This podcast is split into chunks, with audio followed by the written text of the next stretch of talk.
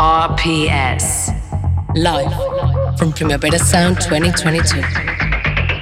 Proudly presented by Cupra.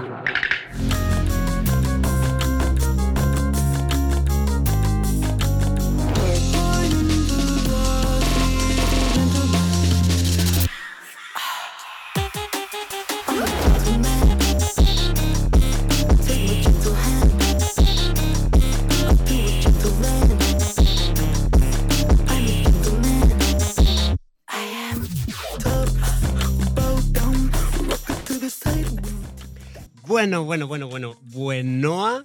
Bienvenidos todos a otro pequeñito Queer Up Your Life en Radio Primavera Sound desde el Primavera Sound en el Parque del Forum, muriendo de calor.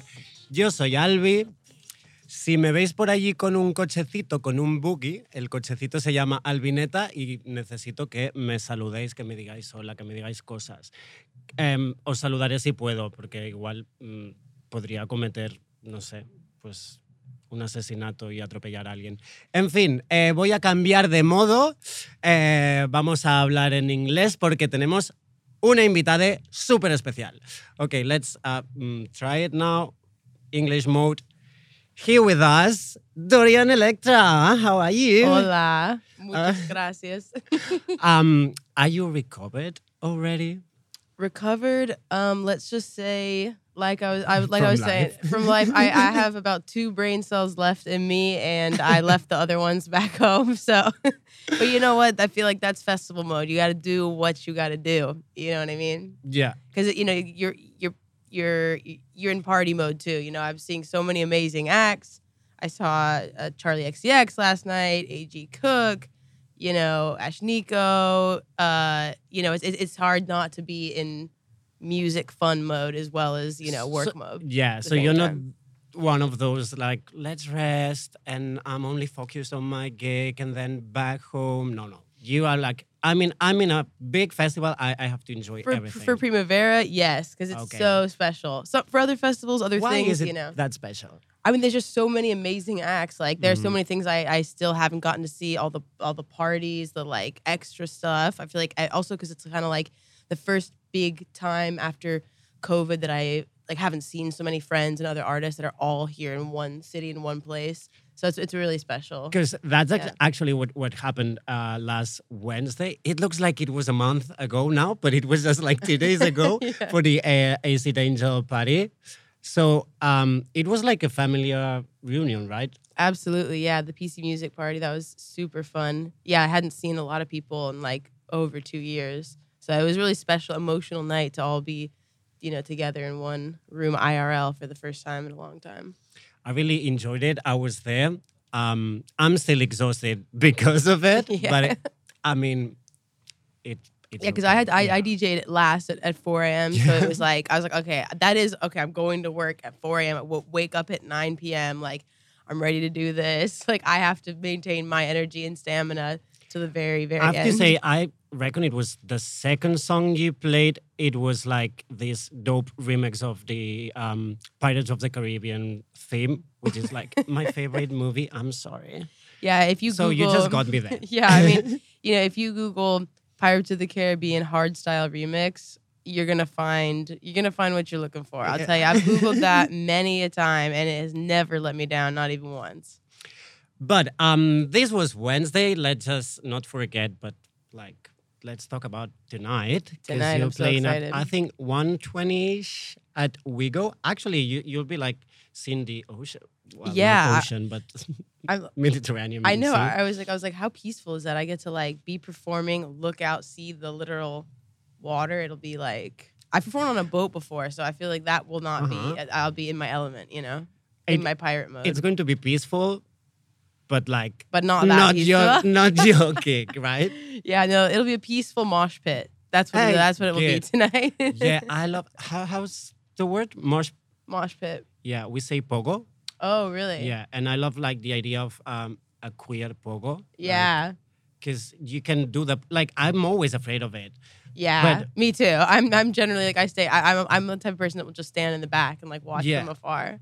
But in like this uh, kind of artists, gigs, parties, whatever, it's like let's do the pogo because I know I'm safe. Exactly. People definitely look always looking out for each other, making sure that everyone is safe, being like, "Hey, are you good?" You know, like helping each other up, like keeping an eye on everyone. And I, I love that energy. And yeah, I'm really excited to see everybody come out. And it's my first time performing at all my set in Barcelona. I've done a DJ sets before, Yeah. but I'm really, really excited just to get to see everyone here for the first time. We'll see tonight. But um, first of all, um, we're going to travel back in time. Let's go. Is it okay? I'm ready. But, um, Put my I steampunk just- I just- goggles on and I'm ready to step in that time machine. I just forgot um, our main question, always like the one to start. What are your pronouns, the pronouns you prefer? Oh, they them. Thank you for asking. I know it's different in Spanish because it's Yeah. not, you know, and, and so um, I don't know. In Spanish, I just heard some people kind of switch back and forth, like ayo, aya, Yeah. you know, just like switching it up and switching English up adjectives. Yeah, actually. English is is it does have a designated word, so it, it makes Yeah. it, you know, something to keep in mind. Yeah, but So, um, going back in time, uh, quite a few years before you released your debut album, Flamboyant, you were featured in a song called Drag. Would you say like drag as the art form helped you like redefine or or just find your um, persona or like your persona as a performer? Totally. Yeah. I was, I kind of came up in Chicago around so many amazing like drag performers and people that identified as, you know, trans, non binary, also doing drag as like drag creatures or aliens or animals, you know, not necessarily. Um, oh, I'm, I'm, I'm, I'm drag. I'm, I'm a man in a, in a woman's outfit, you know, like just kind of Yeah. exploding all those traditional notions of like gender and what all that means. And yeah, being able to be in that community and feel accepted for who I was, and also having this just spirit of playfulness around gender and, and gender presentation and clothing and all of that really helped me feel at home with myself as I started discovering, you know, my own gender identity and being able to play with that and like just have fun with it and kind of realizing like, you know, not taking any of it too seriously is, is kind of the, the major takeaway. Um, and yeah, so I, I definitely like, um, I feel like drag is, is a really important place. It can be like an entry point for a lot of people into their own gender exploration, which is like really special. And actually, like right after this song, um, we could see always wearing your signature tiny little mustache. like, would you say is like your thing?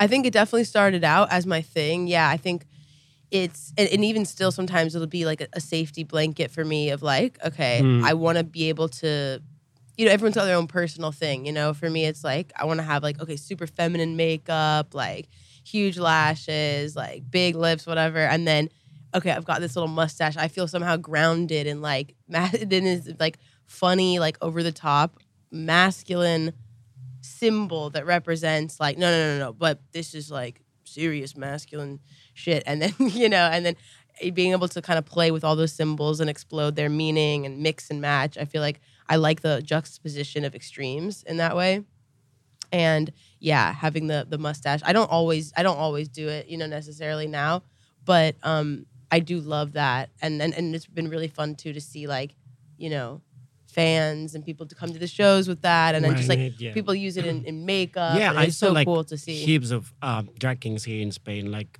starting to use it, and from the and I didn't, then yeah, like, yeah, and I didn't invent either, you know, and, and- yeah, yeah. Hi guys, just hey, PSA, Dorian Electra did not invent the mustache, contrary to popular belief. Just want to say, I Do you can't think take it's all on, the on your um, Wikipedia uh, page? I don't know. Like- I don't know. They invented Somebody, yeah, somebody should go and edit that to say I That would did invent it. Yeah. um, what would you say like it's what gives you the most or the best gender euphoria and the worst gender dysphoria? Mm, okay, wait. it can be like a, an I don't know, like a piece of clothing or maybe just a concept or like something that I don't know, a person. Yeah, no, wait. This is funny because I definitely, ah, I feel like I was thinking about. Oh, wait, you know what? It's shoes. Oh. Don't look. I mean, my, my shoes right now. I was thinking I- I was on the radio. No, so it's not what I'm wearing now. I right mean, now, I was like, I just- literally just woke up from a nap, Yeah, and I was like, Get comfy. make it. Yeah. I don't have time to tie shoes as I'm running out of the hotel. No, but shoes weirdly like okay when I'm recording music, yeah, shoes actually. When I'm Oh. recording music, I like to have like a big chunky pair of shoes. I don't know why, but like I I can't really do it in like sandals or barefoot. I mean, I I have sometimes, but like it's weird. I like to be like or like a big pair of pants. You know what I mean? yeah, but it, it kind of makes sense. Like um, in theater, in like drama, Mm. I think it's so important the shoes as well because Mm. it's like it makes you walk as this person that you're going to be, and like it makes sense that The walk. you have to choose like who are you standing as or who are you walking Yeah. as. Wait, oh no, I think I might be confusing it, but I was thinking of the expression in English and I was wondering if there's anything in Spanish, but then I think I fucked it up. But I thought it was shoes make the man, but no, it's clothes make the man. But Oh. right, is there anything? just change yeah, let's just say. I shoe- mean, you invented go the back. mustard. Somebody, please go on. just- Yeah, go on Wikipedia. It's shoes make the man. totally, totally. shoes make the they them. Um, okay, so uh, I thought it was last year, but actually it was like two years ago. You released um, your what's this word for the second album? I I love it. Sophomore, Sophomore, guess, yeah. yeah. like I, I find so like funny that there's less specific I know, yeah. word for it. Um, my agenda. So I don't know. Do you call an agenda for like a planner, like a notebook? Yeah. You, okay. So let's. Um, That's what it's all about. It's all about you know getting you get personal organization, calendars. No, I'm just kidding. No. So no, I know it's not, but like let's um talk about like your literal um agenda. I was like wondering what was your agenda like your planner Actually, back in high school. That's actually really funny that you bring that up because I used to be super, super disorganized and Same. I would like lose homework all the time. Like I couldn't remember like to turn things in. Like I couldn't whatever, you know, ADHD and everything. And then I don't know, my school was very it was very important to them to teach like organization and stuff. So one of the big things we learned, I really started in like ninth grade, it was like 14. It was really taking seriously having a planner. And I've collected mine from over the years. And I like honestly, I, I should like post a picture of them or something because they would be like, I'd write down everything from like remember like paint my nails to like take out the trash to like like it used to be okay i need to write down every step of the day just to get my life organized you know and uh, and then it would be like other things like long i'd have a section of like long-term goals like you know you know try to like finish like two songs by the end of this month or like if when it was in college like reach out about like you know this job or like an interview or an internship or, or whatever it was you know like those kind of things and um that definitely helped set my whole life in order. I really do recommend keeping a planner, and I wish I had a, a paper one. But I just started doing it like Ag- a yeah. couple months ago, Light and it's like, oh my god, yeah, That's yeah, yeah, good. totally. But yeah, I remember in high school, like we were like passing our agendas, like write me down something, and you were like, That's cute. yeah, it was so cute. Um, so yeah, actually, what's your agenda for like, let's say, the next two, three years? So I'm working on a new album, hmm and yeah, when are you going to re- release it? It's gonna be a while. I mean, it's taking me a Of while course. to to make this one, which is just funny because like the first two albums I think came really really quickly, Yeah. and I mean like that was like I did a writing camp with like you know whatever 7 Mhm. producers and me and you know songwriters whatever, and that just came out like it was like after one writing camp and a few se- sessions to follow up. That was like the first album, and then same with the you know two writing camps for the second one, and now I, I'm about to do like a fifth writing camp, and you know, I feel like I have maybe like maybe like six songs that I'm like, okay, I'm into this, but I want to do like, you know, like 12 to maybe Mhm. 14 maximum. You know, I want this to be longer. Yeah. Do you have like um this thing like do you like your albums to be like a pair number or like do you know? A certain number. Yeah. Well, I don't like. I usually don't like it when albums are too long for like somebody's like first project. Yeah. But then I don't mind like l- later. You know, I mean, I like I like things to be concise. I think it's always good to have something that leaves you wanting more. Also, Yeah. you know. That's but true. um, it also could be a shorter number of songs. But some of the songs are, are long, because some of the songs are short. That's all I'm gonna say. Oh no, I've said too much. edit it out. Edit it out. And okay, and the queer agenda, but like just for you personally, what are the tasks that you think that we should be working on and we are not? what do you mean we? Yeah, I don't know. Like you and I, just like you the- and I. Yeah. Um, no, let's say like the LGBTQ plus Hmm. community. I mean, And also the society with us. Yeah, totally. I think the interesting thing right now for like the LGBT plus community is seeing, you know, the corporate like co-opting Mm-hmm. um, of like Pride Month and all this stuff. And obviously we've seen that for years, but it just it, it keeps getting like more and more and more. And it's the same with any like, you know, radical political cause that it's going to get absorbed into capitalism and it's, you know, it feels inevitable. So the question is like how to work around that, you know? I it's fun. It's like I like I like like we can like wave to people Yeah. in this We're like, in this like fishes on a fish yeah tank. exactly fishes in a fish tank. I'm like don't they say don't tap What, on the what, glass. what kind of fish would you be if you were a fish? oh my god Sorry, God. we were talking about like serious shit. I know, yeah.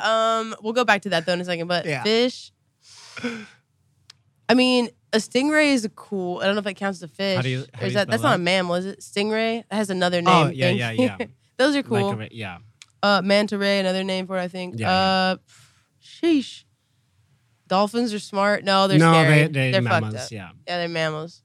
I'm so stupid. Why? Yeah, okay. Like we went talking How about, about like, the serious yeah? Okay, back to the. Anyway, so what? What? So yeah, in the phase, the in the phase of the, the corporate co-opting Yeah. of like you know queer aesthetics and messaging Mhm. under um capitalism. Yeah, I mean you know the the most fucked up thing is when when you have stuff like the CIA posting like.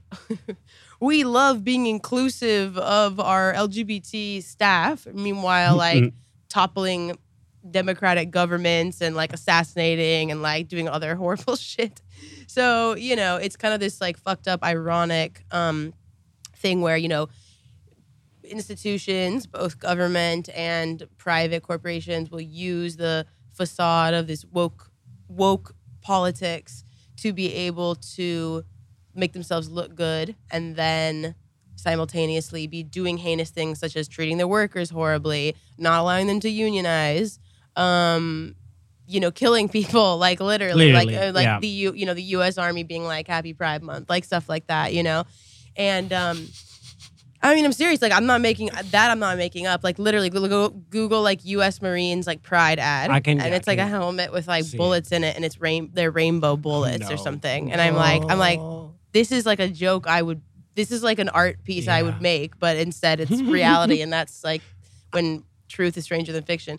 But anyway, so yeah, I think really the thing is to like remember, like especially with all the, the corporate stuff, like nothing can replace like real collective action and things like unionizing and fighting for actual rights to health care and education and housing and, and securing the basic like means of subsistence for people to live and survive. Um and i think like that at the end of the day is the most important thing that we can do because no matter how many rainbow suspenders you're buying or whatever the fuck it is you know it's not gonna it's not gonna replace like real um like i mean private charities and everything are great and especially like in the us where we really don't have you know there's no like guarantee for health care like you know i like to try to support organizations that will actually you know, not just raise awareness because I'm kind of suspicious sometimes. Sometimes organizations, like I'm like, where's all that money going? They're like with this awareness raising, you know, like I know there's one organization that I always try to do stuff with because like me and my friends have used that organization for like sexual health like testing and like stuff when you don't have health care and like you go in mental health care and like getting medication and and like getting like you know trans health care and all this stuff like those organizations are great but at the end of the day we also need to focus on like real like things within governmental Yeah, yeah. action you know Because if not, like you can keep working with organizations or on your own with your friends, blah blah blah, but it, it goes nowhere. totally and yeah and then that and then also like you know there's li- lifting up marginalized voices like trans people of color and other voices that are like traditionally crowded out by like white queer people and things like that um and then being aware and vigilant about even the co- corporate co-opting of that too you know where it's like you can put you might be able to put like a trans person of color, you know, in an ad campaign for your company, but like first of all, sometimes people aren't even getting paid and their images are being used and being, you know, basically used to sell a product, you know, without actually benefiting the Absolutely. communities that they're, you know, supposed to be. So I think holding holding corporations and and companies accountable for that, but also like governmental action. Yeah. So that that's kind of my like thoughts on it. Thank you. and speaking of uh, government and the army, just to finish this, let's just imagine your own queer army, like your squad, or yeah, like. But let's let's imagine we go into war Oh God, I don't want to imagine and, that. and like Can I imagine being out by the beach? That sounds a lot nicer. Like well, let's say just like a fight, maybe like a Dungeons and Dragons campaign. Okay. kind of um, thing. Um, so you work with a lot of um, artists, not only on your albums but like collaborating for them. Um, all of from all of them, who would you pick? Like your six uh, soldiers, warriors. Whoa. Like you really trust, or do you really feel like they would be important? Mm. Help. Okay, let me think. Um, Nadia from Pussy Riot for sure has definitely been like a huge inspiration to me in terms of blending like art and activism. And like we we go way back to like 2017, which feel doesn't sound that way back, but at this point that's like five years. That's like that's way back. yeah. Well, Um, and I'm trying to think. Um, it's really hard to say. I don't know. I'm like, I, I'm like, so I'm thinking of like people I've collaborated with. Uh, I mean, maybe you didn't, but like they're your friends, they like Yeah. um someone you're still working with, but you never released anything. Like yeah, let's come back to it. My, I have only two brain cells le- left in Oh, me, that's so we'll come back to as I as I'm one brain cell is thinking about that. The next, the other brain cell will answer the next question. I mean, maybe maybe just Nadia and you, and you maybe, just- yeah. Um. Okay, I think we have to end this chat here. cool. Mm, but um, for all of you who will attend Dorian's gig, please do not dare to light a single cigarette Okay. around. Yeah. I'm allergic to cigarettes, so it's I just a thing learned of like that a funny like thing. someone can be allergic to cigarettes. I also just don't. I also you. don't like them. Um, well, thank Asthma. you. Yeah. Well, love you guys. Thank you for to every, Thank everyone so listening, much. and we're gonna have so much fun tonight. Yes. I think they go. will as well. Thank you so much, Dorian. Um, you so much. We're ending this with like Cool. Thank you, guys. partying. Yeah. Gracias. Gracias. Hand in hand